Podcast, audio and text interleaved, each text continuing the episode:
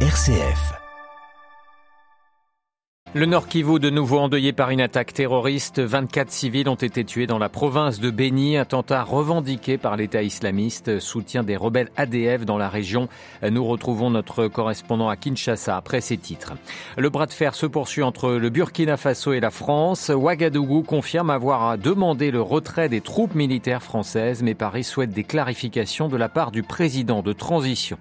Dans ce journal également, l'enquête sur les explosions du port de Beyrouth rouverte après plus d'un un an d'interruption. L'Italie et l'Algérie qui renforcent leur partenariat énergétique. Et puis rendez-vous en Afghanistan ce matin pour un témoignage exceptionnel, celui de Hamida Aman. Elle a créé une radio pour les femmes afghanes, une radio qui émet toujours malgré les talibans. Ce mardi est la journée internationale de l'éducation promue par l'ONU et qui est dédiée aux filles et aux femmes afghanes qui ne peuvent plus aller ni à l'école ni à l'université. Radio Vatican, le journal Olivier Bonnel. Bonjour, les tueries n'en finissent pas dans l'est de la République démocratique du Congo. 24 civils ont été tués hier et une dizaine d'autres enlevés dans le territoire de Beni au nord Kivu. Une attaque attribuée aux rebelles d'origine ougandaise ADF, le groupe terroriste État islamique à qui les ADF ont fait allégeance depuis 2019, a revendiqué ce nouveau massacre un peu plus d'une semaine après avoir posé une bombe dans une église pentecôtiste de la région. À Kinshasa, Pascal Moulégois. Selon l'armée, les auteurs de l'attaque fuyaient les offensives des troupes congolaises et ougandaises lorsqu'ils ont surgi dans les villages de Mukungwe autour des 21h30. Les assaillants étant visiblement plus nombreux, les quelques militaires sur place n'ont pas réussi à empêcher les tueries. Une attaque pour des raisons de survie selon les porte-paroles militaires dans la région, les capitaines Anthony Mwalushaï. L'ennemi a un problème, il veut venger euh, ceux qui se sont fait tuer par euh, l'armée, kidnapper pour renforcer euh, ses effectifs sans parler des problèmes de médicaments, des produits pharmaceutiques, parce que parmi les maisons pillées, il figure des pharmacies. Hier soir, l'armée était encore en opération dans les parcs des Virunga, les assaillants s'y étant retranchés. Nous sommes vraiment déterminés à non seulement venger nos compatriotes qui ont été tués, mais aussi à récupérer les 10 qui ont été kidnappés par ces terroristes. Les experts des Nations Unies n'ont plus de doute, l'ADEF se sert des attaques pour recruter. Les organisations de la société civile, elles, restent critiques envers les opérations, fustigent les renseignements militaires et réclament plus d'hommes en uniforme pour protéger les civils. Pascal Moulegua, Kinshasa, Radio Vatican. La République démocratique du Congo qui accueillera le pape François, le souverain pontife, est attendu dans tout juste une semaine à Kinshasa. Il, doit, il devra notamment rencontrer des civils déplacés en raison des violences dans l'est du pays. L'avenir de la présence française militaire au Burkina Faso est en suspens ce matin. Hier, le porte-parole du gouvernement burkinabé a confirmé que Ouagadougou avait bien demandé le départ des quelques 300 soldats français et ce dans un délai d'un mois. Mais Paris attend toujours des clarifications de la part d'Ibrahim Traoré, le président burkinabé de transition. Les détails avec Marie-Christine Bonzon. Le porte-parole de la junte au pouvoir à Ouagadougou a confirmé hier que son pays demande le départ des troupes françaises dans un délai d'un mois. Dans un courrier du ministère burkinabé des Affaires étrangères adressé à Paris, le Burkina a par ailleurs dénoncé l'accord de défense de 2018 relatif à la coopération des forces armées françaises dans la lutte contre le terrorisme islamiste. Mais le message n'est pas reçu 5 sur 5 à Paris. Dimanche soir, le président Emmanuel Macron disait en effet attendre des clarifications de son homologue burkinabé. Et hier, le ministère des Affaires étrangères a répété que la France attend des clarifications de la part du capitaine président Ibrahim Traoré c'est que la France estime que des désaccords existent au sein du gouvernement burkinabé sur la question de savoir si les troupes françaises doivent partir ou rester. Cependant, le gouvernement burkinabé affirme que la situation n'exige aucune clarification. Nous ne voyons pas comment faire plus clair, a ainsi lancé hier le porte-parole du gouvernement burkinabé. Euh, la France redoute que, comme le Mali l'an dernier, le Burkina ne se tourne définitivement vers la Russie et vers Wagner, le groupe paramilitaire proche du Kremlin. Marie-Christine Bronzon pour Radio Vatican. La France qui a rapatrié ce matin 15 femmes et 32 enfants qui étaient détenus dans des camps de prisonniers djihadistes du nord-est de la Syrie, a annoncé le ministère des Affaires étrangères. Il s'agit du troisième rapatriement d'ampleur euh, depuis euh, juillet 2022. Les nouvelles directives israéliennes concernant le travail des étrangers en Cisjordanie risquent de transformer le territoire palestinien en nouveau Gaza. Telle est l'inquiétude de l'ONG Human Rights Watch. La réglementation israélienne, qui n'est pas encore entrée en vigueur, dure durci les conditions d'entrée en Cisjordanie, comme par exemple les ressortissants étrangers devant retrouver une femme ou un mari palestinien. Une politique conçue pour affaiblir les liens sociaux, culturels et intellectuels que les Palestiniens ont essayé de maintenir avec le monde extérieur, dénonce l'ONG. Au Liban, c'est peut-être un espoir de voir l'enquête sur l'explosion du port de Beyrouth être menée à son terme. Après 13 mois d'interruption, le juge Tarek Bitar, malgré les procédures lancées contre lui par des responsables politiques, a décidé de reprendre la main et de rouvrir les dossiers. À Beyrouth, Paul Ralifé. Tarek Bitar a voulu marquer son retour en frappant un grand coup. Il a engagé des poursuites contre le puissant patron de la Sûreté générale Abbas Ibrahim et contre Tony Saliba, chef de la sécurité de l'État. Le juge a également engagé des poursuites contre six autres suspects dans l'explosion dévastatrice du port de Beyrouth, qui a fait 220 morts, 6500 blessés et détruit une partie de la capitale libanaise. Il a par ailleurs décidé de libérer cinq personnes détenues depuis plus d'un an dans le cadre de l'enquête. Ces décisions, annoncées par les médias libanais, ne manqueront pas de susciter des réactions diverses dans les milieux judiciaires et politiques. Le juge est contesté par une partie de la classe politique qui l'accuse de partialité dans la direction de l'enquête et le choix des personnes poursuivies. L'action de Tarek Bitar est bloquée depuis plus d'un an en raison d'interminables recours déposés contre lui par d'anciens ministres et des députés qu'il a inculpés. Le magistrat a, semble-t-il, réussi à surmonter ces obstacles en se basant sur des études juridiques menées depuis un mois pour sortir de l'impasse dans laquelle de multiples recours judiciaires ont placé l'enquête, a-t-il dit à la presse. Paul Khalife, Beyrouth, RFI pour Radio Vatican.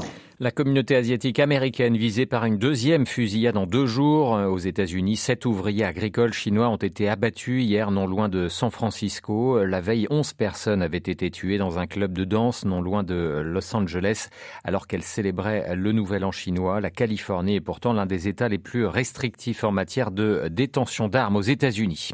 Le Fonds monétaire international approuve une aide d'urgence pour Haïti, des fonds de 105 millions de dollars qui devront servir en particulier à soutenir les personnes les plus affectées par la hausse des prix alimentaires.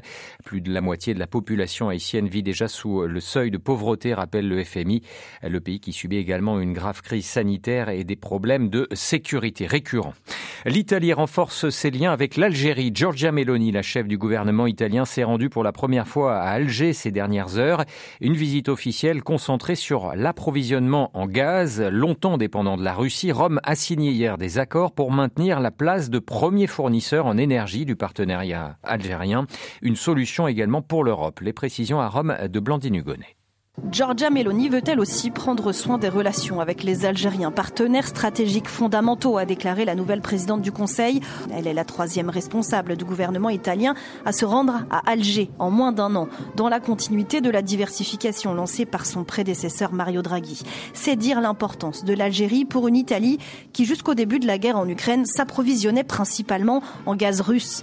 Mais depuis février dernier, l'Algérie s'est peu à peu placée en tête des fournisseurs en énergie de la péninsule. Avec cette visite officielle, Giorgia Meloni confirme l'alternative algérienne comme réponse à la crise de l'énergie pour l'Italie, avec la signature d'un accord pour produire du gaz liquéfié, pour créer un nouveau gazoduc, de l'hydrogène algérien acheminé jusqu'en Sardaigne, qui servira à toute l'Europe, renchérit le président algérien, qui a signé ce lundi une augmentation de ses exportations.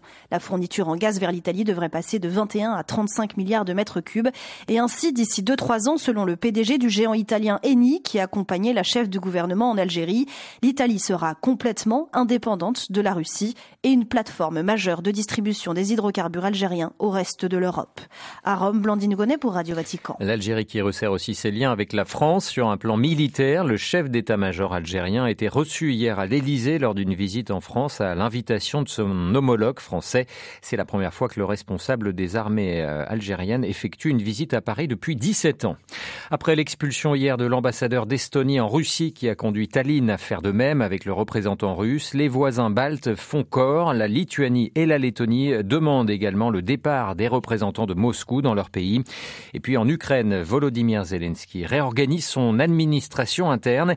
Il a annoncé hier dans une vidéo la décision d'empêcher tout voyage à l'étranger de la part d'officiels qui ne soient pas liés à une tâche gouvernementale. Le président ukrainien qui a également annoncé des mouvements au sein des ministères et dans d'autres structures du gouvernement central ainsi que dans les régions et au sein des forces de l'ordre. Pas plus de précision pour l'instant.